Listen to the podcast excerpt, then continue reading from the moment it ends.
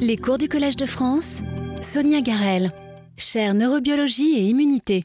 Bonjour et bienvenue pour euh, ce troisième cours de la chaire neurobiologie et immunité. cette année, euh, donc, euh, on s'intéresse aux interactions neuroimmunitaires dans le développement des circuits cérébraux et des pathologies neurodéveloppementales. Donc, au premier cours, on a un peu abordé des grandes phases du développement. Le dernier cours, on s'est intéressé vraiment à des fonctions précoces des microglies et des macrophages dans le développement cérébral. Et aujourd'hui, on va vraiment regarder comment euh, les microglies euh, interagissent avec les circuits en développement qui deviennent actifs, électriquement actifs. Bonjour, bienvenue, installez-vous. Qui deviennent électriquement actifs, donc vraiment regarder euh, un autre aspect, un autre pendant du développement. Donc les microglies rentrent tôt dans euh, le cortex cérébral en développement, à un moment où les neurones sont générés, migrent, s'assemblent, se positionnent. Donc on a vraiment vu des rôles, euh, on va dire, multiples et encore à définir pour ces cellules dans les étapes précoces de l'assemblage des circuits pendant le développement. Et aujourd'hui, on va s'intéresser à toute cette deuxième phase euh, qu'on avait abordée dans le premier cours, qui est vraiment dépendant, en lien avec l'activité électrique émergente dans les circuits. La formation euh, des synapses, l'élimination ou l'élagage de certaines synapses qui sont générées en surnombre. Alors on a vu déjà la semaine dernière l'élimination de certains neurones, donc on ne reviendra pas là-dessus, mais le développement euh, de, cette circuiterie étape par étape qui accompagne des changements d'activité émergents dans les circuits et qui se créent en réponse, ou on va dire en interaction, avec une activité spontanée, puis qui devient ensuite une activité évoquée, c'est-à-dire en réponse à, par exemple, des stimuli sensoriels.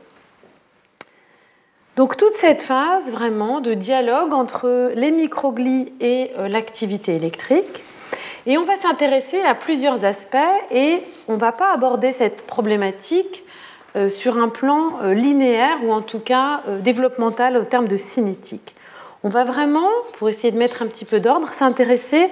à trois aspects de cette interaction.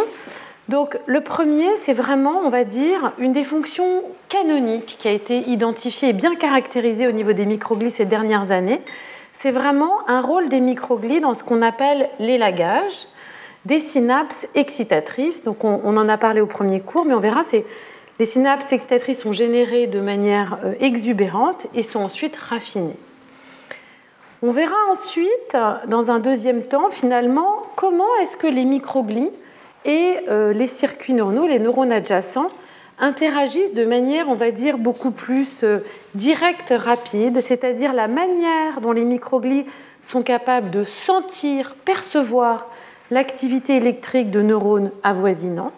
et très rapidement, donc on va dire là une, temporalité un petit peu différente, agir, moduler l'excitabilité de ces neurones. Donc un espèce de dialogue très rapide, mais qui est aussi important et essentiel dans cette phase de construction. Et puis dans un troisième temps, on verra que finalement les microglies font une fois de plus beaucoup plus que ça. Elles ne sont pas uniquement importantes pour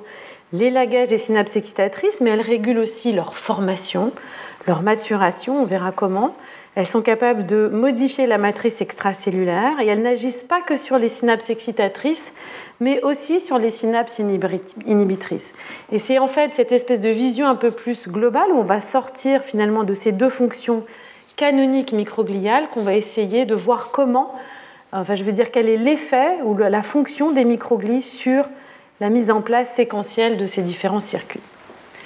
Donc on va commencer par euh, le rôle dans l'élagage donc des synapses excitatrices, qui est un processus dont on a vu qu'il était dépendant de l'activité électrique des neurones. Alors les synapses excitatrices, encore une fois, comment est-ce qu'on peut les, regarder? C'est vraiment euh, l'accollement euh, d'un un prolongement présynaptique qui contient des vésicules qui vont être capables de relarguer du neurotransmetteur dans cette fente synaptique et d'agir ici sur la partie post-synaptique. Et dans le contexte des synapses excitatrices, on a vraiment euh, une épine dendritique euh, visible morphologiquement ici qui forment une structure, ce qui est différent des synapses inhibitrices. Et en fait, l'existence de ces épines dendritiques apparaît quand on regarde ici, par exemple, un prolongement dendritique fin d'un neurone pyramidal, où on voit ces petites épines qui correspondent à la partie post-synaptique des synapses. Donc on va pouvoir utiliser ces propriétés, cette organisation, pour même structurellement, morphologiquement, aller regarder, compter, évaluer la taille, la morphologie, le nombre de ces synapses excitatrices. Alors on a vu au premier cours que finalement ces synapses excitatrices sont générées dans un nombre, avec un nombre beaucoup plus euh, élevé et qu'il y a plusieurs phases comme ça de ce qu'on appelle l'élagage, en anglais pruning, de ces synapses excitatrices. Une, euh, première phase qui se réalise vraiment pendant une phase assez précoce euh, du développement des circuits, où on a une élimination qui est probablement liée à une activité plutôt spontanée. Bonjour, bienvenue, installez-vous. Euh, donc plutôt, on va dire, un élagage qui dépend d'une activité émergente euh, spontanée dans les circuits. Et puis une phase plus tardive euh, qui correspond donc l'élagage synaptique. Et donc une deuxième phase, on va dire, au moment de, de l'adolescence, qui est assez importante et qui marque donc une réorganisation fonctionnelle des circuits. Et on a vu aussi bah, que ces différentes phases d'élagage peuvent être associées, et on y reviendra, euh, potentiellement à des câblages un petit peu différents, alternatifs, voire pathologiques des circuits pendant ces différentes phases. Alors, les microglies sont des cellules extrêmement actives. Ça, euh, on l'a vu dans le cours l'année dernière. Elles sont en permanence en train de scanner leur environnement. Et euh, en fait, une des questions, c'était finalement qu'est-ce qu'elles font? Et donc les travaux pionniers, notamment d'Anna Majeska et d'Ève Tremblay, Marie-Ève Tremblay, ont montré que cette, mobilité permanente permettait aux microglies d'interagir avec les synapses et en particulier dans le cortex visuel en réponse à l'activité euh, visuelle, à l'activité électrique dans ce contexte, en comparant des animaux normaux et des animaux qui ont été élevés euh, dans le noir. Donc l'idée, qui a émergé progressivement était peut-être de se dire que peut-être ces cellules immunitaires pouvaient d'une part interagir différemment avec des, synapses actives et non actives et pouvaient éventuellement les éliminer. Et donc, quand on regarde, euh, quand euh, les chercheurs ont commencé à analyser, chercher à comprendre comment les microglies pouvaient agir, ils ont regardé en fait toutes ces voies de signalisation qui avaient été bien identifiées chez les microglies, mais plus généralement euh, chez les macrophages. Par exemple, ce récepteur, CX3CR1, récepteur de ce ligand à la fractalkine, dont on sait qu'il est très important pour euh, une interaction de type find me, c'est-à-dire une interaction euh, à distance, comme ici le récepteur pur-énergique P2Y12, j'y reviendrai, qui est capable de sentir les molécules d'ATP ou d'ADP qui peuvent être euh, présentes, qui sont des petites briques énergétiques qui sont présentes ou relarguées dans la fente synaptique. Et puis, tout un tas d'autres récepteurs dont on a vu l'année dernière qu'ils étaient capables de médier euh, cette phagocytose qui caractérise les microglies ou macrophages qui sont vraiment des phagocytes et qui leur permettent de reconnaître leur cible spécifiquement et ensuite de phagocyter, d'éliminer euh, ces différentes cibles. Donc les, premiers à avoir regardé un petit peu ça se sont intéressés à cette voie ici, c'est le laboratoire de Cornelius Gross et, et Rosa Paolicelli, et ils ont commencé à observer que dans ces mutants euh, pour ce récepteur, CX3CR1, finalement, ils observaient une augmentation du nombre des synapses pendant une phase où, normalement, ces synapses sont éliminées ou élaguées. Et cet effet est lié à des défauts de colonisation microgliale, suggérant que c'est la présence de microglies qui est important pour euh, ce processus. Ils ont aussi observé à l'intérieur des microglies en réalisant de la microscopie confocale des morceaux de synapses, ce qui suggérait véritablement que ces euh, cellules immunitaires pouvaient phagocyter euh, donc véritablement des morceaux de synapses, voire des synapses entières. Un vrai, on va dire, une vraie étape clé pour vraiment bien comprendre ce qui se passait en termes de lien entre élimination des synapses, activité électrique et les voies impliquées, a été vraiment d'aller analyser les, les, éléments de la cascade du complément. Donc ici, la cascade du complément, qui est une voie immunologique classique, qui permet normalement de réaliser une opsonisation, une opsonisation des composés que les phagocytes doivent éliminer et qui permet à différents récepteurs d'aller reconnaître ces composés et de les phagocyter. Alors pour rappel, euh, donc par exemple si on a un débris, une bactérie, un virus, comment marche cette casquette du complément? En fait, on va avoir une reconnaissance un petit peu non spécifique de tous ces éléments par la cascade du complément qui vont fixer ces deux éléments. Puis on va avoir la C3 convertase qui va permettre de déposer à la surface de ces bactéries ou de ces débris, de ces éléments à éliminer par l'organisme. On va avoir euh, clivage euh, ici et marquage de ces éléments par euh, ce fragment de C3, C3b. Et ces éléments ici, rouges, sont reconnus par les phagocytes, les microglies, via les récepteurs caractéristiques euh, que j'ai identifiés, notamment par exemple TREM2, mais aussi euh, MERTK, d'autres types de récepteurs. Donc c'est un moyen de recouvrir les éléments euh, que la cellule doit, ou entre guillemets, cherche à phagocyter. C'est un processus d'opsonisation par la casquette du complément, et donc, si vous voulez, de taguer ou de marquer ces composés à phagocyter. Et donc le laboratoire de Beth Stevens a commencé à regarder ce qui se passait dans un modèle d'élagage synaptique très spécifique qu'on a vu dans le cours 1, qui est la voie rétinogéniculée et plus largement la voie visuelle. Donc on a les deux yeux qui projettent ici sur cette structure qui est le corps genouillé latéral ou le DLGN, un noyau du thalamus, et on a une ségrégation entre les projections de l'œil du même côté du corps, ipsilatéral, où euh, on a une ségrégation avec des axones qui vont croiser et aller projeter de manière contralatérale. Ces éléments restent ségrégés dans ce noyau, sont relayés de manière ségrégée jusqu'au cortex visuel, ce qui fait qu'on va avoir des régions, ici des colonnes, mais on peut avoir des régions qui vont répondre exclusivement soit à cet œil, soit à cet œil. Et ensuite, l'information est comparée dans une couche plus élevé du cortex et permet la vision binoculaire. Et ce qu'on a vu aussi, c'est que dans cette organisation, on peut avoir aussi plus tard, donc au niveau de ces, euh, cette dominance oculaire, on peut avoir une plasticité, ou si en fait, cette fois-ci de manière évoquée, on a une modification des entrées sensorielles dans un œil ou dans l'autre, on va avoir une modification détail de ces euh, différentes euh, colonnes de dominance oculaire. C'est les travaux donc, de, Hubel et Wiesel. Donc, dans la voie rétinogéniculée, donc celle qui va de la rétine au thalamus, il y a un processus d'élagage synaptique qui a été extrêmement bien décrit et qui est un, modèle d'étude très particulier. Donc on a initialement euh, ici chez le rongeur des entrées qui vont être chevauchantes, et qui vont être progressivement éliminés en réponse à une activité synaptique spontanée qui est générée par les vagues sensorielles spontanées dans la rétine.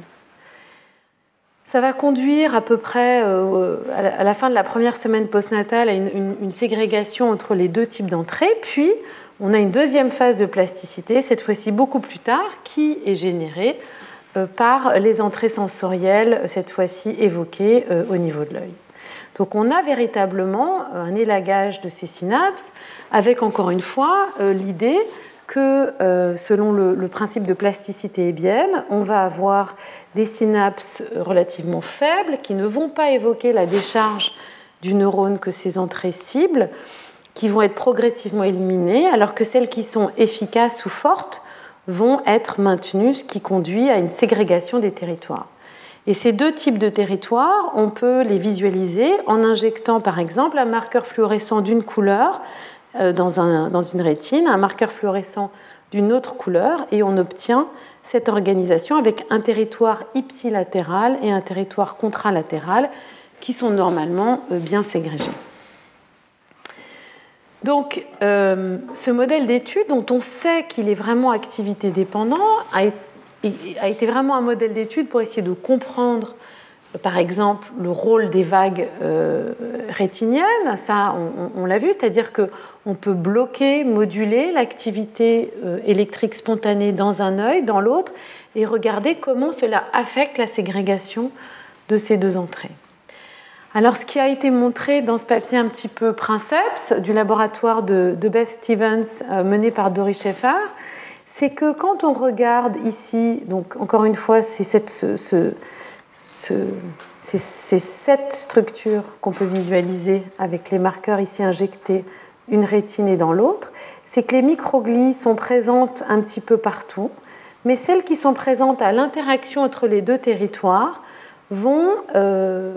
phagocyter, ou en tout cas on va retrouver des traces, des morceaux, des fragments de synapses à l'intérieur de ces microglies pendant la phase euh, précise d'élagage euh, synaptique ce qu'on peut voir ici en reconstruction 3D, où on retrouve des fragments, et des fragments plus particulièrement présynaptiques euh, dans les microglies éliminés, dans les microglies. En jouant en fait avec l'activité dans un œil, dans l'autre, les auteurs ont pu montrer que finalement cette élimination synaptique ou la présence de ces fragments à l'intérieur de ces cellules était directement liée à l'activité relative dans un œil et dans l'autre, et que donc cette, euh, cette phagocytose des terminaisons présynaptiques était liée à l'activité entrante à ce moment-là, qui est donc médiée par les vagues rétiniennes. Et en jouant avec l'activité, encore une fois, on peut moduler euh, la, ségrégation. Et vraiment, ce qui a été clé, c'est que ces auteurs ont pu montrer que la voie qui permettait en tout cas qui était impliqué dans ce processus, c'était la voie du complément et du récepteur du complément, puisque dans des mutants aussi bien du complément que dans des mutants du récepteur du complément, donc qui va reconnaître euh, ces, différents euh, ces, fragments opsonisés, on va avoir une réduction drastique de la phagocytose des synapses et un effet également sur la ségrégation entre les territoires IPSI et contrat au niveau du LGN. Donc en fait, à partir de ces travaux, vraiment l'idée qui a ensuite été creusée et on va dire étayée par plusieurs, euh, un grand nombre d'études, c'est une idée fondamentale qui est de dire que les, les, les microglies sont capables de reconnaître des synapses qui ont été marquées notamment par la cascade du complément, comme étant des synapses plus faibles ou à éliminer, et que les microglies sont finalement un effecteur de euh, cet élagage synaptique en, de manière non sélective, éliminant les synapses qui sont euh, taguées par, par ces, ces molécules. Alors le lien entre l'activité électrique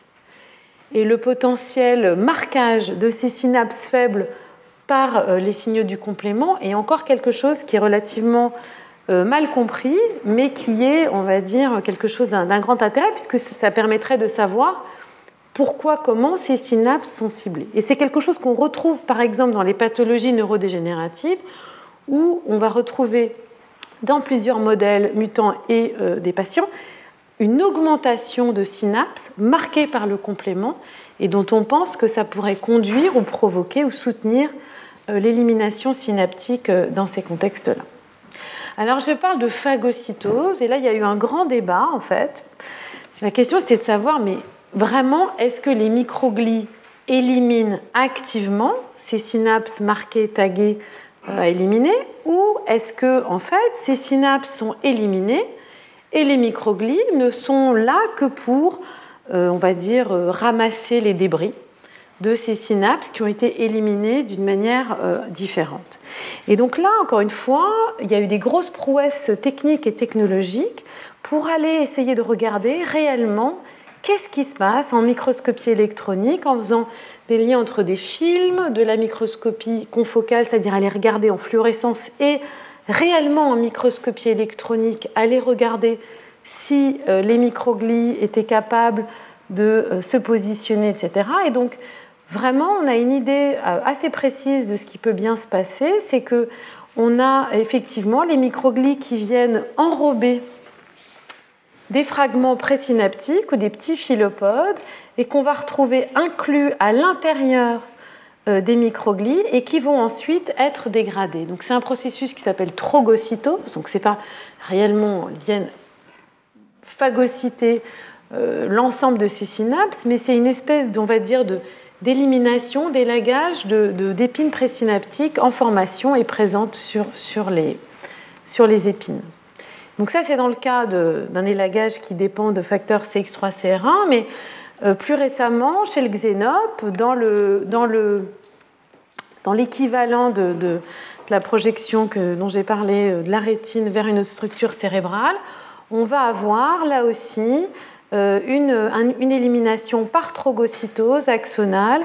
de petits fragments qui sont éliminés, grignotés, on va dire, par les microglies de manière dynamique. Et ce sont des choses maintenant qu'on peut voir en vidéomicroscopie. Donc en fait, euh, ah, c'est très très pâle, je ne sais pas si vous voyez bien, mais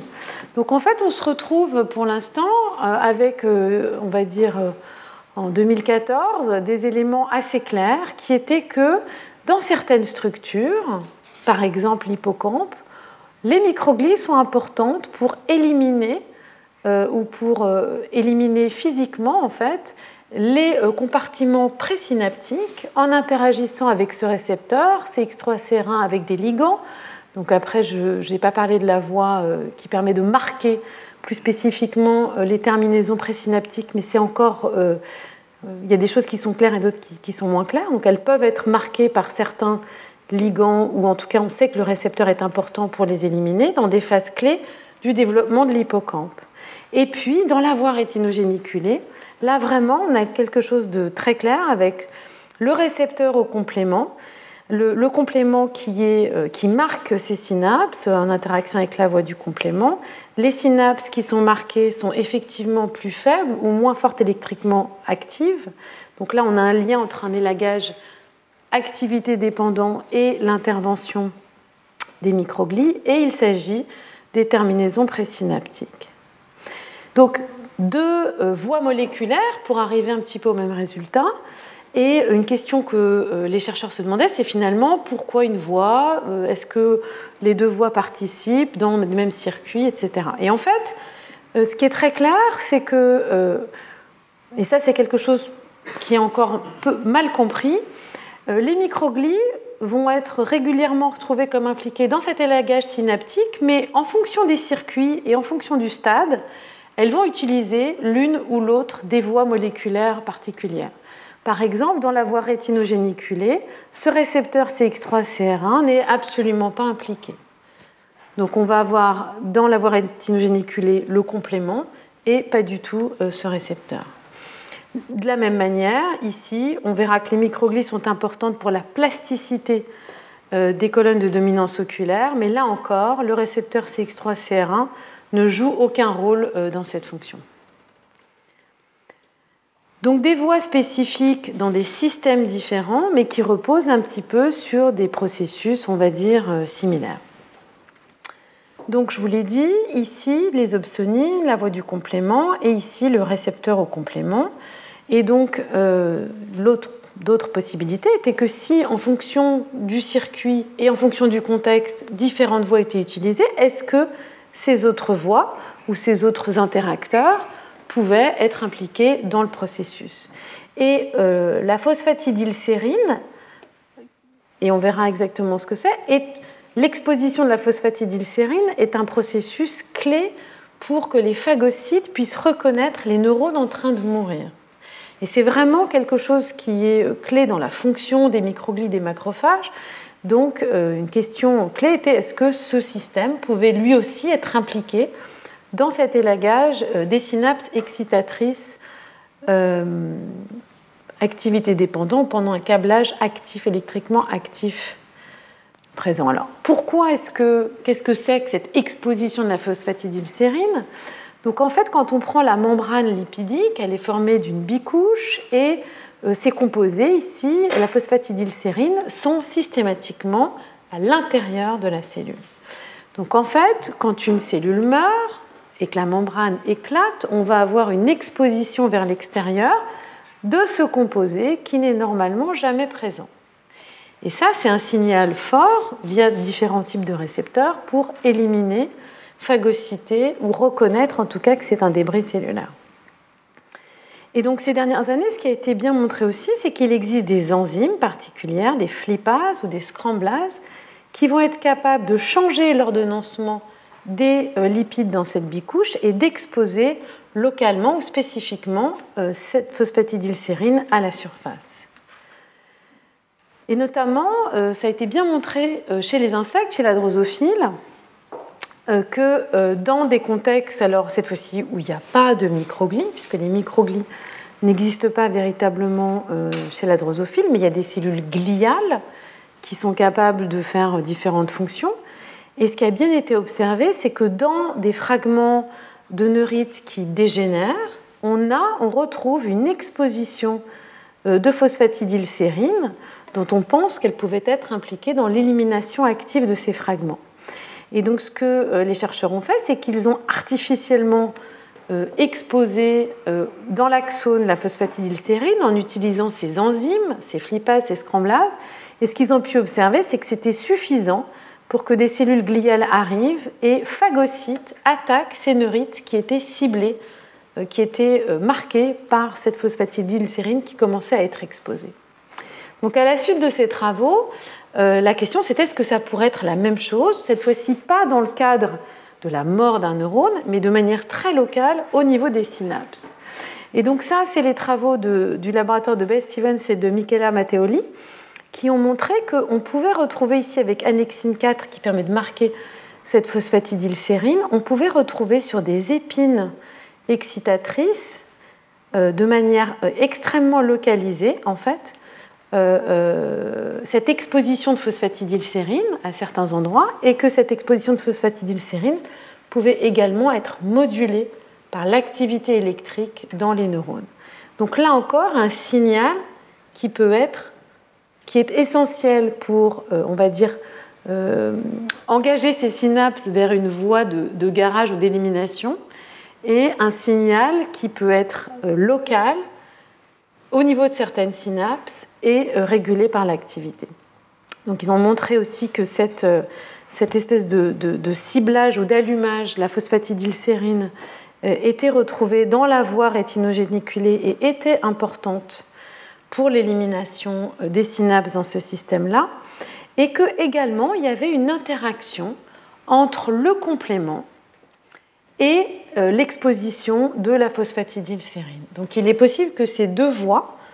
interagissent dans certains contextes, dans certaines synapses, pour cibler ou amplifier l'élimination. Alors ça veut dire aussi qu'il y a des récepteurs qui vont permettre d'éliminer euh, ces, ces, synapses, et par exemple l'un d'entre eux, c'est le récepteur TREM2, dont on a vu que des mutations dans ce facteur pouvaient être euh, augmenter les, facteurs de risque de développer la maladie d'Alzheimer. Et ce que l'on voit euh, chez l'animal, c'est qu'en fait, dans des mutants TREM2, où on a une neurodégénérescence dans certaines conditions, en fait, on a, dès les étapes de développement, un remodelage différent des épines dans ces phases d'élagage développemental. Donc on se retrouve avec une, on va dire un, contexte ou un schéma où on a vraiment euh, une élimination euh, présynaptique qui peut être dépendante du complément et qui en tout cas dépend de l'activité. Et dans un contexte euh, autre, on va avoir une exposition de la phosphatidylsérine qui va être reconnue par certains récepteurs et qui peut être modulée là aussi par la présence du complément. Alors là, ce qui n'est pas clair, c'est est-ce que finalement l'élimination euh, de, ces synapses se réalise uniquement en modulant la composée présynaptique, comme dans ce cas, ou en ciblant également l'activité euh, postsynaptique, le fragment postsynaptique ou ce qui se passe en postsynaptique. C'est encore des choses qui sont, qui sont en cours de, qui peuvent paraître un petit peu ésotériques, mais qui sur le plan fonctionnel finalement sont assez clés, puisque si euh, on module l'un ou l'autre ou les deux, on va avoir des résultats différents. Et enfin, si on a des voies qui permettent de cibler certaines synapses euh, à l'élimination, euh, exactement comme dans euh, les voies de protection de phagocytose générale, on va avoir des voies qui, à l'inverse, vont permettre de protéger certaines synapses en, en antagonisant notamment certaines voies comme les voies du complément, Et c'est ce qu'on peut voir ici, où finalement on a différents ligands qui vont permettre d'empêcher cette fois-ci l'élimination des synapses. Si par exemple on surexprime ces facteurs, comme CD47 qui a le ligand CIRP-alpha sur des euh, projections rétinogéniculées, celles-ci ne sont pas adressées à l'élimination alors qu'elles le sont normalement et que l'activité électrique est normale dans ce contexte. Donc on a, même si c'est un peu compliqué, on a l'impression qu'on a une vision un petit peu claire, différentes voies qui permettent d'éliminer en fonction de l'activité présynaptique ou présynaptique et postsynaptique euh, certains composés. En fait, c'est encore une fois euh, un tout petit peu plus euh, compliqué que ça, puisqu'il y a des éléments qui permettent de manière très claire de vraiment montrer, soutenir qu'il y a une grande partie de l'élimination qui se fait par élagage, on va dire, physique. Il y a quand même toute une littérature qui montre que probablement les microglies peuvent aussi contribuer à l'élagage des synapses, pas uniquement finalement en euh, phagocytant ou en trogocytant euh, les synapses ou la formation des épines. Et donc notamment euh, ce papier montre que dans le système rétinogéniculé, on va avoir les microglies qui sont capables d'éliminer par un processus de trogocytose les synapses qui se forment pendant cette phase précoce où on a ségrégation entre les entrées ipsi et contra-rétinogéniculées mais qu'on a toute une phase de remodelage euh, qui est un petit peu différent en réponse à l'activité sensorielle visuelle évoquée plus tard quand les yeux sont ouverts et que cette fois-ci, ça va impliquer toute une cascade de facteurs de transcription et de cytokines qui vont dialoguer pour moduler la formation des épines. Donc vraiment euh, des acteurs qui se retrouvent à l'interface entre, euh, on va dire, l'activité électrique des neurones et le maintien, l'élimination de certaines synapses, soit par phagocytose, euh, soit par d'autres voies. Donc ça, c'est vraiment une étape de construction, c'est-à-dire est-ce qu'on fait des, enfin, est-ce qu'on élimine certaines synapses, lesquelles, dans un contexte où l'activité électrique émergente euh, arrive euh, dans les circuits. Maintenant, on va s'intéresser finalement à une autre temporalité, qui est que, indépendamment du marquage de certaines synapses qui sont efficaces ou non efficaces par des voies particulières, comme le complément, comme la phosphatidylsérine, etc., on sait, et on a été observé euh, depuis maintenant euh, une quinzaine d'années, que les microglies sont capables de répondre extrêmement vite à l'activité des neurones environnants et également de moduler l'activité des neurones euh, qui sont autour d'elle. Et donc on va essayer de voir par quel mécanisme quelle voie les microglies peuvent faire ça et comment est-ce que ça contribue euh, au développement? Alors c'était une, expérience euh, fondatrice du laboratoire de, de Gilles chez l'adulte, donc là on sort du développement, mais qui avait montré chez le poisson zèbre que en fait quand il est capable d'activer un neurone un petit peu particulier isolé de manière de stimuler ce neurone de manière un petit peu euh, forte. Euh, les microglies avoisinantes, et là vraiment la temporalité c'est de l'ordre de la minute, les microglies avoisinantes ou des microglies avoisinantes sont capables de sentir cette activité, de venir entourer le soma ou le corps cellulaire de ce neurone et encore une fois, l'ordre de quelques minutes, de baisser l'activité de ce neurone et ensuite de euh, relâcher ce corps cellulaire. Donc ces, films qui étaient finalement, ou ces observations qui ont été faites chez le poisson, qui ont été faites depuis dans d'autres systèmes, si on stimule l'activité électrique d'un neurone, les microglies à côté sont capables de sentir cette activité, d'interagir avec le neurone euh, présent et éventuellement de moduler l'activité électrique, se situent à une échelle temporelle complètement différente de aller reconnaître des synapses, les phagocyter, éliminer, etc. Là, on est dans une temporalité un petit, peu, différente et dans des mécanismes différents.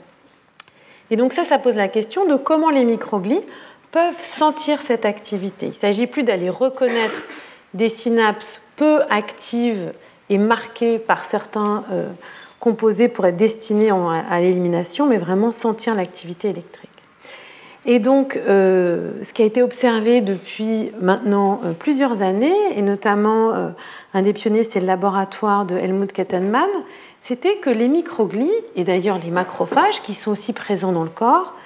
expriment tout un tas de récepteurs à des neurotransmetteurs et des neuropeptides. Par exemple, et ça c'est quelque chose qui est bien connu même dans le système immunitaire périphérique, où certains nerfs périphériques peuvent aller moduler l'activité de différentes cellules immunitaires. Et donc, quand on stimule, ou quand on module, ou quand on, présente des neurotransmetteurs à des microglies ou des macrophages, ils sont capables de, en tout cas, sentir euh, ces différents composés. Alors, une grande question pendant longtemps, c'était finalement est-ce que cette perception euh, était vraiment efficace pour la fonction des microglies et en particulier ce qui nous intéresse là dans le développement? Et donc un exemple assez frappant finalement, c'est les travaux euh, d'Anne Roumier qui a montré que le récepteur 2B euh, à la sérotonine est présent euh, sur les microglies. Et très récemment, c'est un préprint dans BioArchive, elle a pu montrer que la présence de ces récepteurs à la sérotonine est très importante pour, encore une fois, le fait que les cellules, les microglies puissent donc sentir, en tout cas, ou être euh, réceptives à la sérotonine, et que cette, euh, cette perception contribue à la ségrégation, encore une fois, des entrées ipsicontra dans euh, le corps genouillé latéral, toujours le même modèle d'élagage synaptique qu'on a pu voir jusqu'à présent. Et puis, de la même manière, dans ces mutants où le récepteur de B à la sérotonine a été enlevé uniquement dans euh, les microglies, encore une fois après la naissance, on voit euh, qu'on a plus d'épines qui sont présentes dans l'hippocampe, donc dans un système différent où là l'élagage dépend euh, d'une autre, voie moléculaire. Donc de ces travaux émerge l'idée qu'au-delà de la signalisation de certaines synapses à être, on va dire, euh, dirigé vers une élimination, une phagocytose, le fait que les microglies puissent sentir, percevoir l'activité neuronale par certains récepteurs aux neurotransmetteurs peut agir en amont de cette action, notamment euh, sur les lagages synaptiques. Alors une autre grande voie qui a bien été regardée, c'est finalement euh, ici, dans l'idée d'avoir une attraction ou une, capacité des microglies à sentir plus particulièrement l'activité électrique au-delà des neurotransmetteurs utilisés, c'était la réponse très particulière des microglies à euh, la présence d'ATP ou d'ADP, donc ces briques d'énergie qui sont utilisées par les cellules et qui sont capables d'être détectées par les microglies via ce récepteur purinergique, notamment euh, P2Y12. Elles expriment aussi P2Y13, mais vraiment, leur fonction est extrêmement modulée par, euh, par ce récepteur. Alors P2Y12, c'est vraiment un récepteur clé parce qu'il permet aux microglies de sentir l'activité électrique et notamment l'activité électrique de synapses excitatrices qui utilisent le glutamate et euh, qui ont comme récepteurs euh, les récepteurs ONMDA. Et quand on module l'activité de euh, ces, quand on module l'activité de ces synapses excitatrices en jouant sur le NMDA, on peut voir que les microglies sont capables de répondre, d'agir, d'interagir, de moduler les différentes, les différentes synapses et que tout ça dépend du récepteur P2Y12 pour résumer l'ensemble d'un grand, grand nombre de travaux qui ont été réalisés euh, par euh, beaucoup de laboratoires, notamment Long, Long et euh, Brian McVicar, P2Y12 est donc clé pour sentir les molécules d'ATP et d'ADP qui vont être relarguées ou co-relarguées en même temps que les molécules de glutamate qui vont notamment aller agir sur les récepteurs ONMDA. Et donc, ce récepteur est clé pour que euh, les prolongements microgliaux puissent sentir ce relargage et réorienter leur prolongement vers euh, des synapses excitatrices. C'est exactement la même voie qui est essentielle quand on fait une lésion et que tous les prolongements des microglies se dirigent vers cette lésion. C'est également dépendant de, de ce récepteur P2Y12. Et donc, euh, euh, un petit peu à la même manière que euh, CX3CR1 qui est capable de reconnaître, d'être recruté, de recruter les prolongements microgliaux vers ces synapses excitatrices, on va retrouver une implication de ce récepteur P2Y12 dans la modulation ou dans le ciblage de différentes synapses. Et par exemple, ici, c'est une lésion où on voit que les prolongements sont tous réorientés vers le site de la lésion euh, en réponse euh, à la,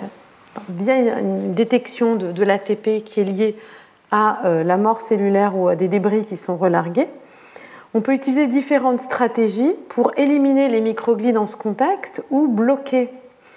le récepteur P2Y12 avec des antagonistes ou utiliser des mutants pour, pour ce récepteur. Et on peut voir qu'on est capable de bloquer la réorientation des prolongements dans des contextes mutants. Et ce qui a bien été montré euh, par le laboratoire d'Anna Majewska, c'est qu'en fait, euh, la euh, plasticité des colonnes de dominance oculaire, donc là encore une réorganisation synaptique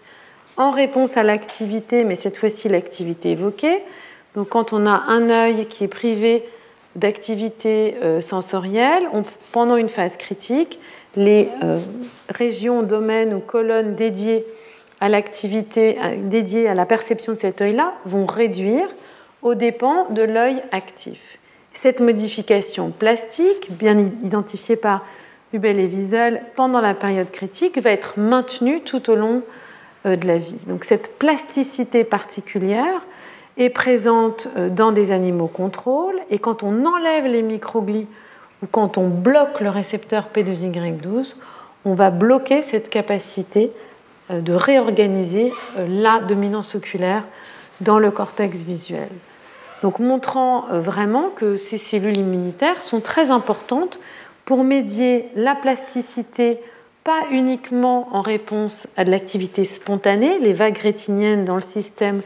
rétinogéniculé, mais également euh, la plasticité liée à l'activité sensorielle entrante pendant les périodes critiques dans le contexte de la dominance oculaire et un rôle particulier de P2Y12 dans ce processus qui va permettre aux microglies d'aller euh, interagir avec les synapses euh, qui sont concernées. Donc cette espèce de surveillance, de, on va dire de, réponse d'interaction des microglies euh, à l'état cellulaire, on va dire à l'activité et l'état cellulaire via ce récepteur P2Y12, a été vraiment, euh, comme je le disais, bien montré dans le cadre des synapses qui vont être présentes finalement à l'extrémité de certains dendrites, ici, où on a euh, finalement une interaction très forte entre microglies, synapses, via ces récepteurs P2Y12. Si les synapses sont actives, ça va moduler, etc. Mais ce qui a été également bien montré euh, par les travaux d'Adam Denèche ces dernières années, c'est en fait que cette espèce de surveillance est réalisé à différents, euh, dans différentes régions, différents domaines du corps cellulaire. On va retrouver ça euh, sur des dendrites plus grosses et on va retrouver ça notamment au niveau du corps cellulaire, du soma,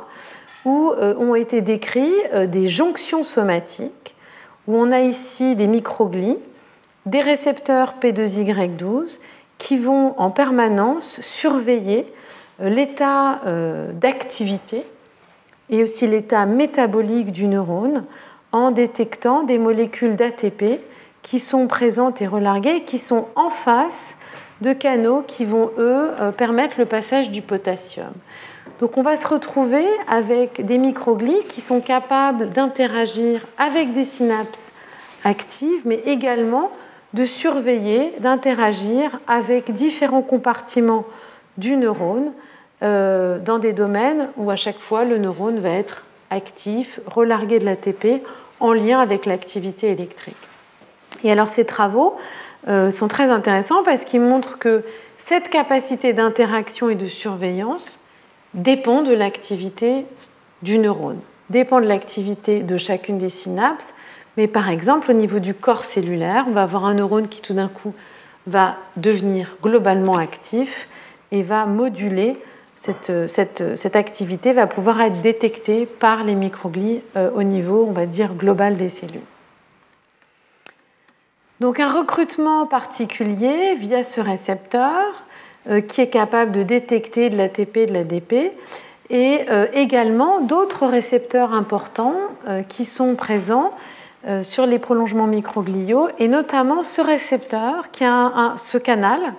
qui est un canal euh, qui va permettre de laisser passer le potassium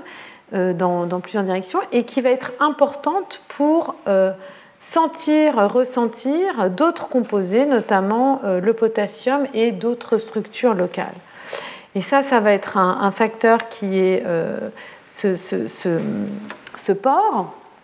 est également important pour la motilité basale des microglies, c'est-à-dire que si on fait une lésion, on va avoir une incapacité des microglies à euh, émettre leur prolongement vers le site de la lésion dans des mutants P2Y12, mais les microglies sont quand même capables de scanner l'environnement. Dans des mutants pour SIC1, ce canal potassique, les cellules vont être beaucoup plus lentes ou impactées dans leur capacité à scanner l'environnement de manière générale. Et là aussi, on a une implication, euh, encore une fois, de euh, ce canal dans l'élimination des synapses et notamment l'élagage par trogocytose de différentes synapses présentes dans différents contextes. Plus récemment, les travaux d'Anne à l'Institut du cerveau euh, et de la moelle ont permis de montrer que euh, ce canal était aussi très important pour interagir avec différentes régions des axones et euh, pour que les microglies puissent interagir avec différents domaines axonaux impliqués potentiellement dans la myélinisation. Donc toutes ces voies cellulaires, la reconnaissance de l'ATP via P2Y12, ce canal potassique, le l'interaction dans différentes régions, on va dire, euh, du neurone, pas uniquement les synapses, mais potentiellement le soma ou certaines régions pas entières de l'axone, vont être très importants pour aller moduler au niveau local l'activité des microglies et euh, l'élagage de certaines synapses, mais aussi la production de certains facteurs. Donc on voit que euh, finalement, on a un espèce de dialogue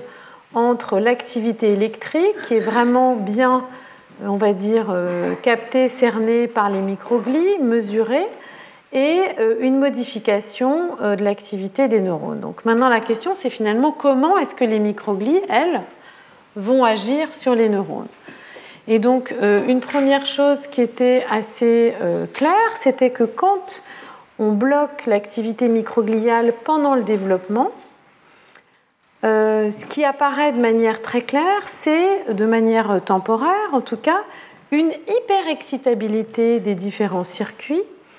avec une augmentation globale de l'activité euh, des neurones. Et donc de euh, cette idée est vraiment venue émerger, conforter l'idée que les microglies pouvaient baisser l'excitabilité neuronale et donc limiter un emballement du système ce qui pouvait être particulièrement intéressant ou pertinent dans le contexte de pathologies euh, développementales comme l'épilepsie, où là on a un véritable euh, emballement du système. Et les travaux de Dan Schaeffer ont effectivement, ben, il y a deux ans, donc assez récemment, permis de mettre en évidence une voie tout à fait particulière qui permet de baisser l'excitabilité des neurones donc on a euh, relargage d'ATP, comme je vous l'ai dit, au moment de la libération de neurotransmetteurs.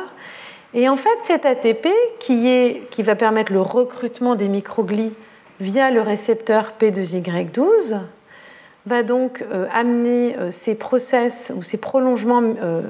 microgliaux qui, en fait, vont également présenter des enzymes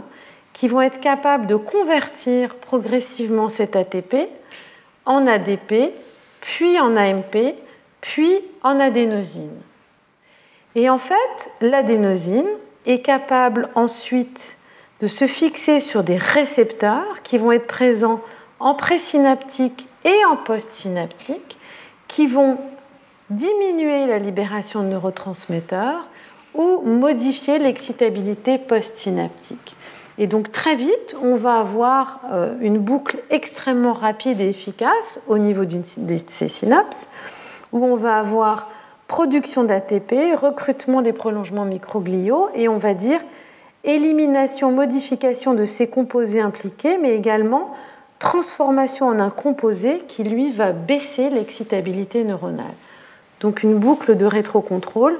qui explique pourquoi, comment est-ce que les microglies peuvent globalement baisser l'excitabilité euh, des différents circuits.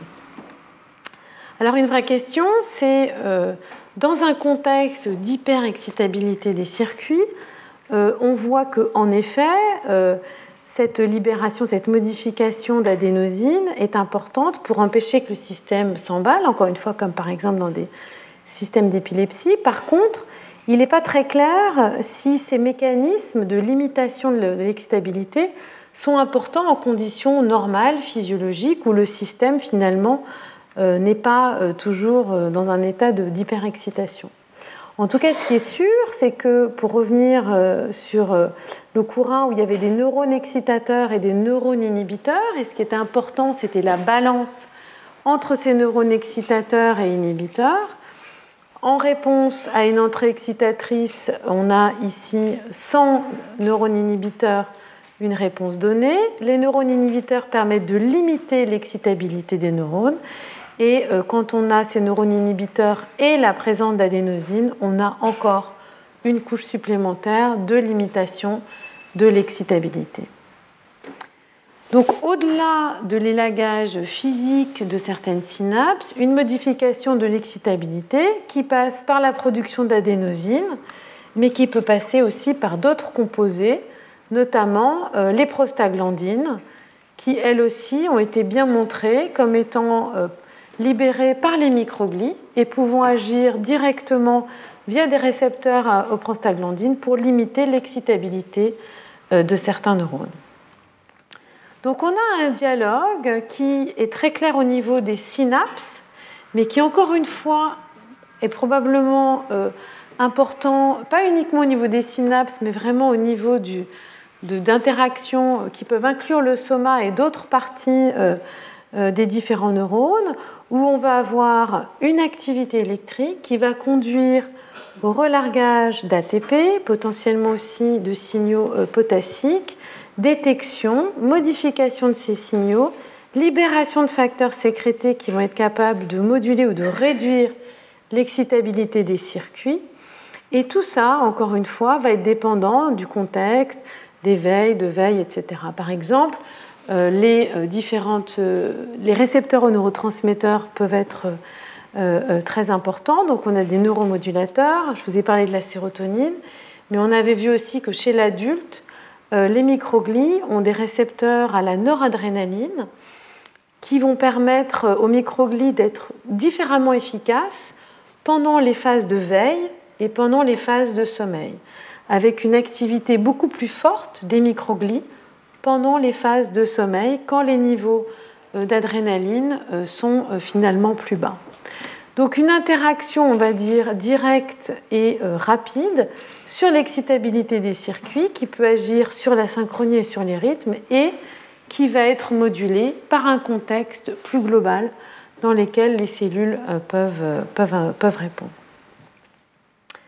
Donc finalement, quand on pense aux circuits, à l'émergence des circuits, l'activité,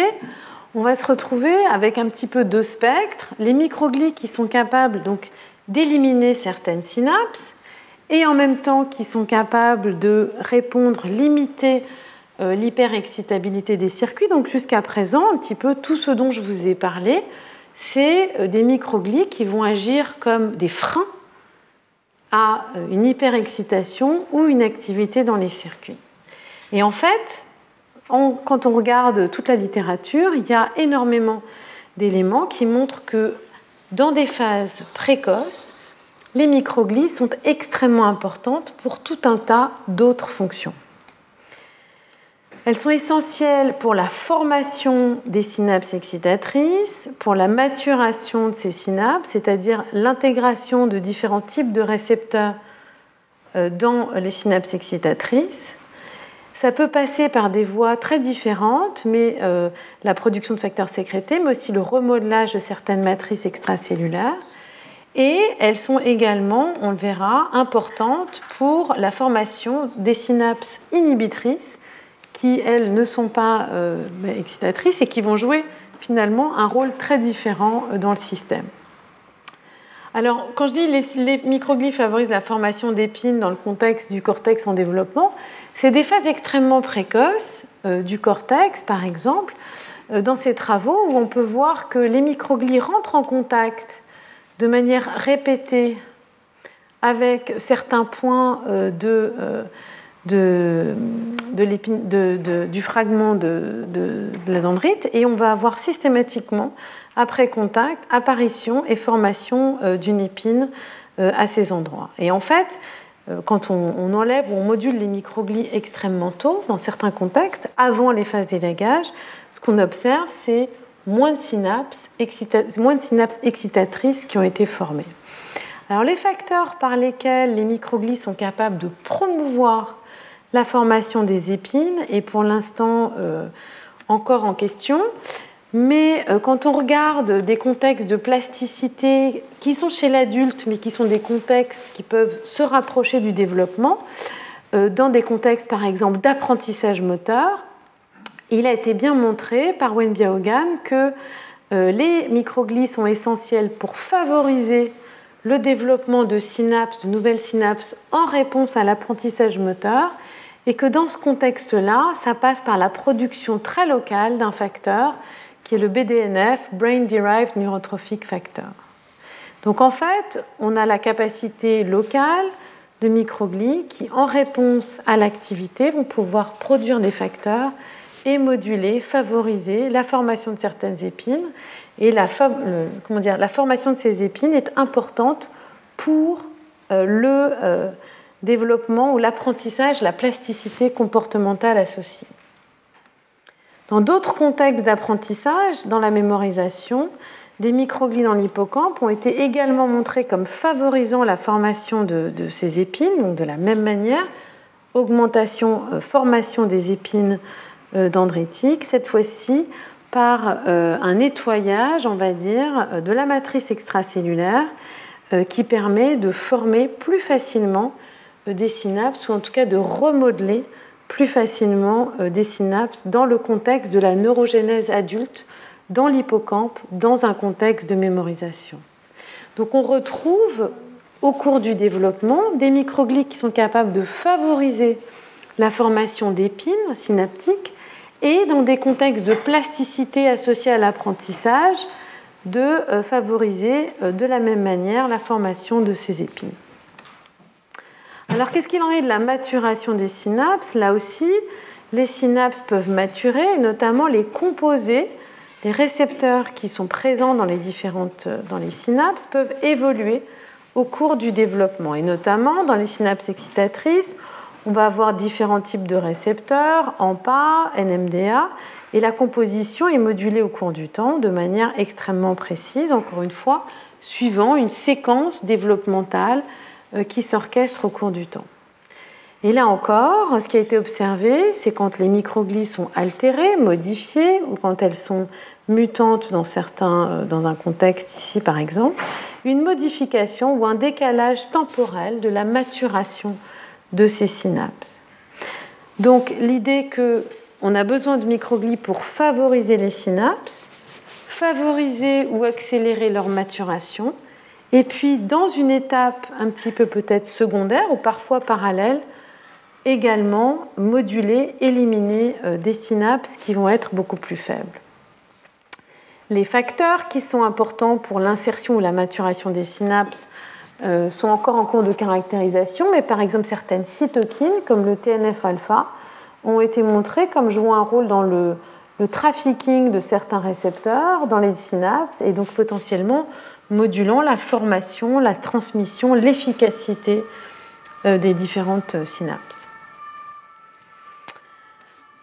Donc en fait, à partir d'un paysage euh, un petit peu simple, qui est que les microglies sont capables d'élaguer des synapses qui ont été taguées par le complément ou qui ont été taguées par l'exposition de la phosphatidylsérine, qui sont des synapses qui ont été marquées comme étant entre guillemets plus faibles ou en tout cas inefficaces, on commence à aller euh, vers un paysage un petit peu plus complexe où finalement ce tagage, ce marquage des synapses faibles va être largement modulé par la capacité des microglies à répondre à l'activité ambiante des neurones. Par exemple, le relargage de certains neurotransmetteurs, la présence d'ATP via P2Y12 ou la détection euh, d'autres signaux, avec finalement à la fin une interaction forte entre microglies et neurones qui va pouvoir être la modulation de l'efficacité des synapses, l'incorporation de certains récepteurs, la promotion de la formation de certaines synapses ou une modification globale de l'excitabilité des neurones euh, présents euh, dans ce contexte. Alors vous allez me dire, on n'y voit pas très clair. Là, on y voit beaucoup plus clair, c'est-à-dire qu'on commence à avoir une vision un petit peu des voies moléculaires, des processus impliqués, etc. Et ce qui est sûr, c'est que la vision émergente qui était que les microglies ne font que éliminer par phagocytose certaines synapses, est clairement une vision, euh, on va dire, un petit peu euh, euh, pas biaisée, simpliste, mais que probablement les microglies ont un rôle beaucoup plus complexe dans l'élaboration, l'efficacité, la transmission des différentes, des différentes synapses. Alors, tout ce que je vous ai dit jusqu'à présent ne concerne que les synapses excitatrices. Et dans le premier cours, j'ai beaucoup insisté sur le fait que la construction de ces circuits au cours du développement repose vraiment sur un équilibre, une balance, une maturation, aussi bien des circuits excitateurs, mais de ces petits neurones euh, roses qui sont des neurones inhibiteurs, qui vont venir réduire, limiter l'activité des neurones excitateurs, qui vont être clés dans l'émergence de rythmes, de certains patrons d'activité, et euh, qui vont permettre, euh, encore une fois, de générer des activités particulières. On avait pas mal parlé des, neurones euh, qui expriment la parvalbumine, qui sont des neurones qui vont cibler le soma et qui vont permettre d'éteindre, on va dire, de chanter assez facilement l'activité électrique dans les circuits. Et euh, le fait aussi que ces neurones peuvent être recouverts d'une matrice euh, et de matrice extracellulaire qui va limiter ou moduler leur plasticité. Donc on avait vu que ces, différentes cellules inhibitrices sont présentes sous différentes formes et euh, vont cibler différents composés. Donc, les neurones par valbumine vont, cibler le corps cellulaire ou le soma, et on a d'autres cellules, comme les cellules ici à chandelier, qui vont cibler cette région particulière qui est le début de l'axone, euh, euh, l'axonal initiation segment, qui est vraiment une région où euh, le, potentiel d'action est généré et euh, est essentiel pour la sortie euh, finalement des différents neurones. Et donc en fait, jusqu'à présent, il y a eu un grand focus des études sur les synapses excitatrices parce que morphologiquement, on peut les voir très bien. On peut beaucoup les manipuler, mais aussi morphologiquement, on peut les compter, on peut voir qu'elles ont été éliminées, il y a un compartiment présynaptique, un compartiment postsynaptique. C'est aussi le cas pour les synapses inhibitrices, mais il n'y a pas ces épines qui sont facilement mesurables, analysables, comme étant un espèce de, une espèce de, de, de, de readout, de lecture de l'état synaptique des différents circuits. Et donc en fait, les gens ont quand même beaucoup moins regardé le développement de ces différentes synapses. Mais il y a quand même euh, des, éléments, des, travaux qui commencent à émerger qui montrent que les microglies sont aussi importantes pour les synapses inhibitrices. Par exemple, le développement de ces neurones PV et puis des, différentes structures euh, associées, mais aussi ces cellules euh, chandeliers. Alors on savait depuis longtemps chez l'adulte, enfin longtemps, 2014, que les microglies sont capables de déplacer les synapses inhibitrices euh, notamment dans un contexte de, d'ischémie pour protéger, pour protéger les circuits. Avec ici, en fait, on voit un, prolongement microglial en, violet qui vient euh, vraiment se placer entre la structure présynaptique et postsynaptique inhibitrice comme pour empêcher ou bloquer la, transmission. Et ce qui a été vraiment, on va dire, ces, ces quelques derniers mois, les, des travaux ont vraiment montré quelque chose d'assez remarquable, c'est que non seulement les microglies sont capables d'éliminer, de moduler, donc de participer à l'élagage également des synapses inhibitrices, mais euh, les microglies qui participent à cet élagage euh, de synapses inhibitrices sont en fait caractérisées par une expression d'un récepteur au neurotransmetteur inhibiteur que ces cellules utilisent, qui est le GABA, et que donc elles sont capables de reconnaître, de moduler d'effectuer cette fonction via, en tout cas, que ce récepteur, ces récepteurs GABA B 1 euh, et 2, sont absolument euh, essentiels pour la fonction microgliale dans ce contexte-là, ce qui suggère qu'il pourrait y avoir des synapses plutôt dédiées des microglies plutôt dédiées à l'élagage ou au remodelage des synapses euh, GABAergiques et des microglies potentiellement plutôt dédiées ou en tout cas plus euh, spécifiquement, euh, ces microglies plus spécifiquement dédiés aux synapses euh, inhibitrices. Et donc ça, c'est quelque chose qui a été bien montré, où on voit que finalement, au cours du développement, en utilisant, en regardant les contacts, on voit que les contacts sont modulés en présence ou en absence de microglies. Encore une fois, cet élagage a l'air de reposer en partie par la présence d'un composé du complément ce qui montre qu'on a des voies partagées entre synapses inhibitrices et excitatrices et que peut-être ces récepteurs au GABA ne sont importants que pour amener le prolongement jusqu'à cette synapse qui, euh, cette fois-ci, ne produit pas euh, d'ATP, ne produit pas du glutamate, mais va euh, relarguer du GABA. Alors là aussi, pour les synapses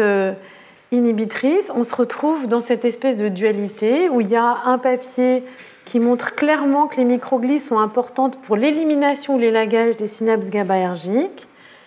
Et un autre papier qui vient de sortir la semaine dernière ben, qui montre à l'inverse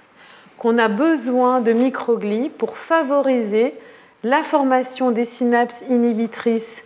euh, des neurones en chandelier, ici le long du début de l'axone. Donc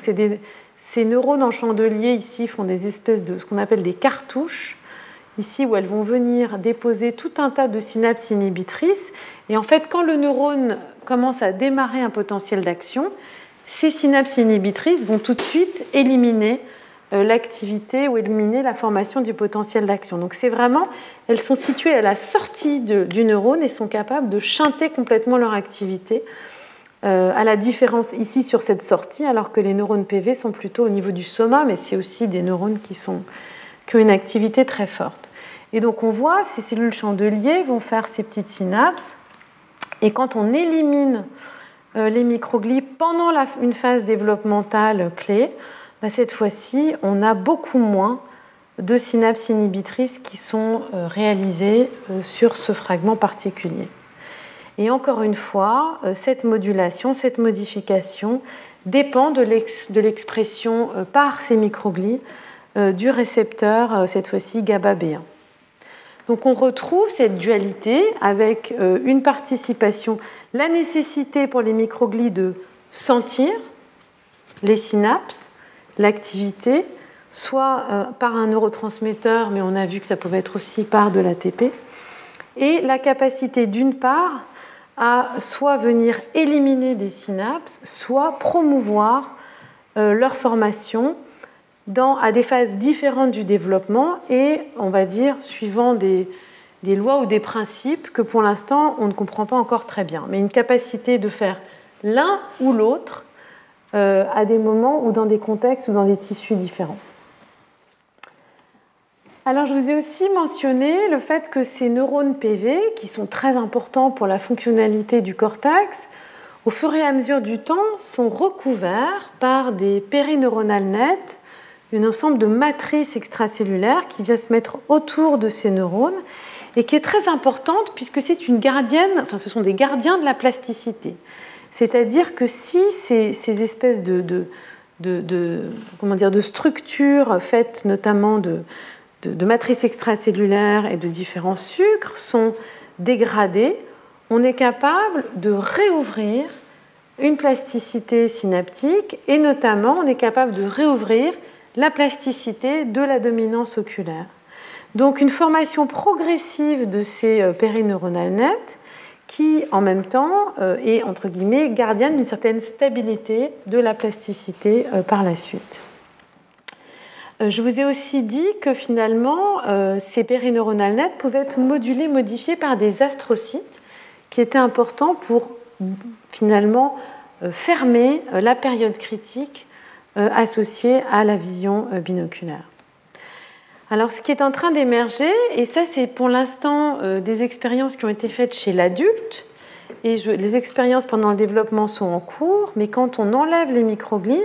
on a un effet assez fort sur l'organisation de ces périneuronales nettes, ici qu'on peut marquer en rouge ou en vert, avec une accumulation particulière de ces structures, ce qui suggère que les microglies pourraient aussi agir dans le contexte de la modification de la matrice extracellulaire, pas uniquement sur la capacité de former des nouvelles épines excitatrices, mais potentiellement, comme c'est proposé ici, en grignotant en permanence ou en modulant l'accumulation, la composition euh, de ces périneuronales nettes qui sont présents à euh, la surface euh, des différents neurones inhibiteurs. Donc on se retrouve ici avec euh, une, organisation euh, particulière, euh, complexe, l'implication des microglies de la phagocytose dans la matrice extracellulaire qui va permettre éventuellement de moduler la plasticité, les différentes vagues de construction des circuits. Donc on se retrouve avec un dialogue réel entre les microglies et les circuits actif, en phase, euh, on va dire, d'activité neuronale, euh, avec un vrai dialogue aussi bien sur la structuration morphologique des synapses, excitatrices comme inhibitrices, avec un rôle dans la formation, la maturation et l'élagage, qui va euh, passer par des voies moléculaires différentes et des, des, voies moléculaires qui peuvent changer dans différentes structures, mais qui vont toutes passées par un marquage de certaines synapses à éliminer, une nécessité pour les microglies de sentir l'activité des synapses, des corps cellulaires ou des euh, structures neuronales avoisinantes, excitatrices comme inhibitrices, une capacité de produire des facteurs qui vont moduler la maturation des synapses, l'incorporation de certains récepteurs dans ces synapses mais aussi l'excitabilité globale des neurones en jouant sur des voies comme par exemple l'adénosine ou les prostaglandines. Donc on se retrouve dans une vision un petit peu euh, complexe où les microglies sont à plusieurs interfaces, mais sont réellement, on va dire, des effecteurs de l'activité neuronale, sont capables de lire l'activité neuronale et euh, d'agir en fonction du contexte de manière assez différente. Donc maintenant, encore une fois, la grande question, euh, on a vu ça pour la phase précoce de l'assemblage des circuits, mais ça va être de décrypter ce langage, c'est-à-dire quand et comment est-ce que les microglies vont plutôt favoriser la stabilisation, la formation de certaines synapses, leur adressage vers l'élimination, l'élagage, la maturation, l'excitabilité, etc. Alors je vous ai parlé, je vous ai aussi euh, parlé finalement aujourd'hui de l'élagage en général des synapses, c'est-à-dire on en a plus, on en a moins, alors que pendant euh, tout, euh, on va dire le cours sur le développement des circuits, je vous ai dit que ce qui était très important, c'était la transition entre différents circuits, différentes structures de circuits. C'est pas forcément d'avoir plus ou moins de synapses, mais c'est l'organisation, l'activité, notamment la synchronie présente à certaines phases euh, du circuit qui va permettre de construire, de câbler différents neurones, qui va permettre d'éliminer aussi certains neurones surnuméraires, etc. Et là, finalement, je suis peu revenue sur ces différentes phases de développement et d'assemblage. Et en fait, c'est effectivement quelque chose qui est en train de manquer aussi, qu'il va falloir développer, c'est d'essayer de comprendre exactement à ces différentes phases et ces différentes séquences développementales la contribution des microglies euh, à ce processus. Alors par rapport à l'activité globale des réseaux, on peut se demander bah, si on a des microglies ou si on n'en a pas, comment est-ce que on va moduler globalement euh, l'activité des réseaux? Et là encore, de manière non surprenante avec ces fonctions diverses à différentes étapes, on a des résultats pratiquement opposés en fonction des structures et du moment où on regarde. Par exemple, ici, euh, dans ce papier, euh, dans ce travail de Anne Schaeffer, où ils ont montré vraiment le rôle de l'adénosine comme modulateur de l'excitabilité, ils sont capables de regarder les activités de réseau dans des contextes où les microglies sont présentes ou les microglies sont absentes. Et ce que l'on observe ici, que vous pouvez voir de manière assez claire, c'est quand les microglies sont absentes, on a une synchronie, on a une activité synchrone qui émerge dans le réseau, ce qui suggère que finalement, on, a une, capacité des microglies, cette fois-ci, en accord avec les travaux qu'ils ont montré, de baisser le niveau d'excitabilité globale euh, euh, euh, des circuits et de synchroniser finalement les circuits avec une activité qui pourrait être presque de type épileptiforme quand on a une absence de microglies. Et à l'inverse, dans des contextes de développement, donc dans des systèmes où on peut cette fois-ci cultiver des neurones, rajouter des microglies, regarder l'effet que peuvent avoir des cultures de neurones en présence ou en absence de microglies, cette fois-ci, finalement, on a, un effet totalement inverse avec des cultures sans microglies qui ont une activité relativement faible et désynchronisée, et des cultures ou des organoïdes où on ajoute des microglies, où là, on va retrouver une activité extrêmement synchrone qui corrèle avec la maturation des synapses et la promotion de la maturation des synapses qui vont être efficaces. Donc en fonction du contexte,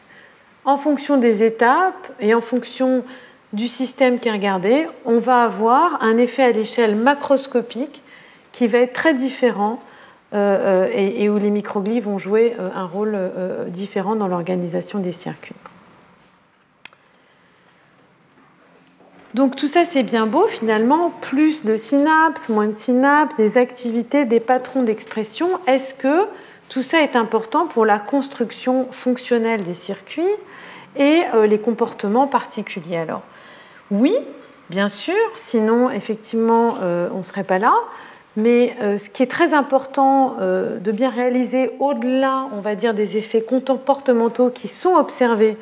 quand on enlève des microglies ou quand on joue sur leur activité, c'est qu'on va vraiment affecter la connectivité fonctionnelle des circuits. C'est-à-dire, ici dans cet exemple du mutant CX3CR1, notamment différentes structures sont, sont connectées de manière fonctionnelle.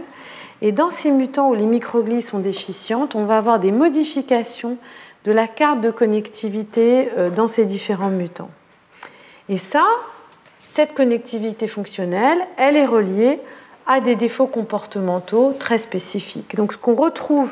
régulièrement euh, chez l'animal, c'est que des défauts euh, microgliaux vont être associés à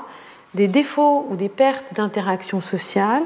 des modifications de l'anxiété, et ça c'est variable, je tiens à le dire, et euh, on va retrouver aussi des modifications motrices, des stéréotypies motrices notamment, qui peuvent apparaître ou pas. Alors pourquoi est-ce que je ne vous présente pas tous ces défauts comportementaux? Parce qu'en fait, en lien avec les fonctions multiples des microglies,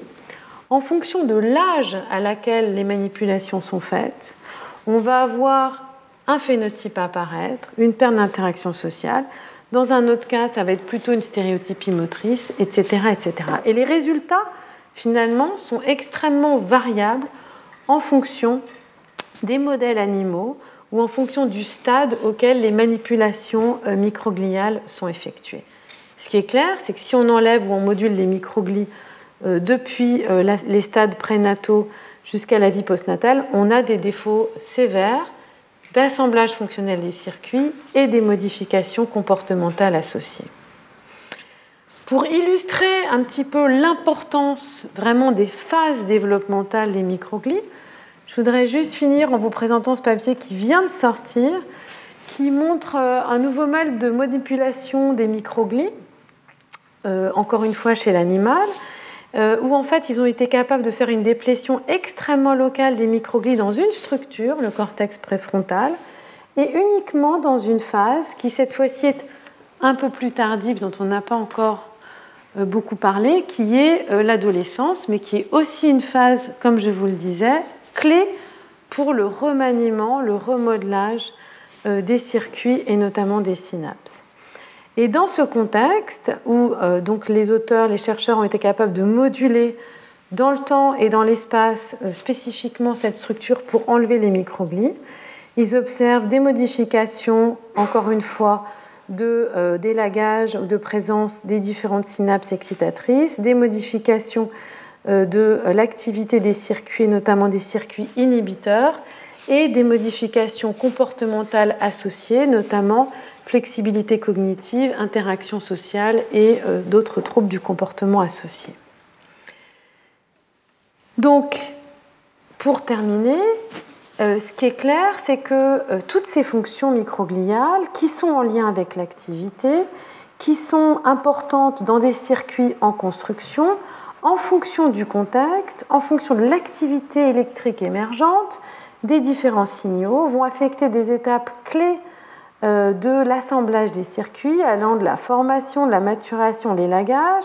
aussi bien des synapses excitatrices qu'inhibitrices, modifier l'excitabilité en agissant encore une fois, soit via une activité de phagocytose, de promotion, de sécrétion de facteurs qui peuvent agir à distance, ou de modification de la matrice extracellulaire. Et l'ensemble de ces activités, dont on pense qu'elles vont être différentes à différents moments ou différentes transitions entre les circuits, mais ça, ça reste encore à démontrer, vont être capables de modifier la maturation des circuits à des phases clés, des phases donc tardives de remodelage euh, synaptique, aussi bien postnatal mais aussi plus tardif, par exemple pendant, euh, pendant l'adolescence. Donc en fait, euh, on a vraiment des microglies qui vont se retrouver à l'interface entre leur capacité à sentir l'activité dans les circuits, leur capacité à agir sur ces circuits en construction, et c'est cet équilibre mutuel, cette symbiose, ce dialogue entre ces deux acteurs qui va aboutir à la construction des circuits euh, qui vont émerger euh, chez l'adulte et qui vont être associés euh, au développement et aux fonctions comportementales. Donc on voit que les microglies finalement sont capables aussi bien de moduler des développements très précoces, des activités très précoces de construction des circuits, ça on l'a vu la semaine dernière, migration, positionnement, assemblage des circuits, régulation de la vasculature, de la matrice extracellulaire, etc., etc., régulation du nombre de neurones, et puis en lien avec l'activité de toute la mise en place de la connectivité et des comportements associés. Donc au-delà euh, de ces fonctions qui étaient très centrées sur le dialogue entre les microglies et les neurones, dans le cerveau, il y a tout un tas d'autres cellules gliales et autour du cerveau, il y a tout un tas d'autres cellules immunitaires et donc ce qu'on verra au cours prochain, c'est comment est-ce que ces fonctions microgliales sont modulées par euh, ces fonctions microgliales sont modulées par l'environnement, l'environnement immunitaire présent et d'autres signaux corporels euh, présents pendant la construction des circuits, et également comment est-ce que ces fonctions euh, principalement ciblées sur les neurones vont aussi finalement s'orchestrer avec les autres cellules gliales astrocytes, euh, oligodendrocytes. Donc on ira un petit peu au-delà de, ce dialogue restreint entre microglies et neurones pour élargir un petit peu la vision sur les autres cellules gliales et les autres composés du système immunitaire ou des signaux corporels. Voilà. Mais je vous remercie de votre attention. Retrouvez tous les contenus du Collège de France sur www.colège-2-france.fr.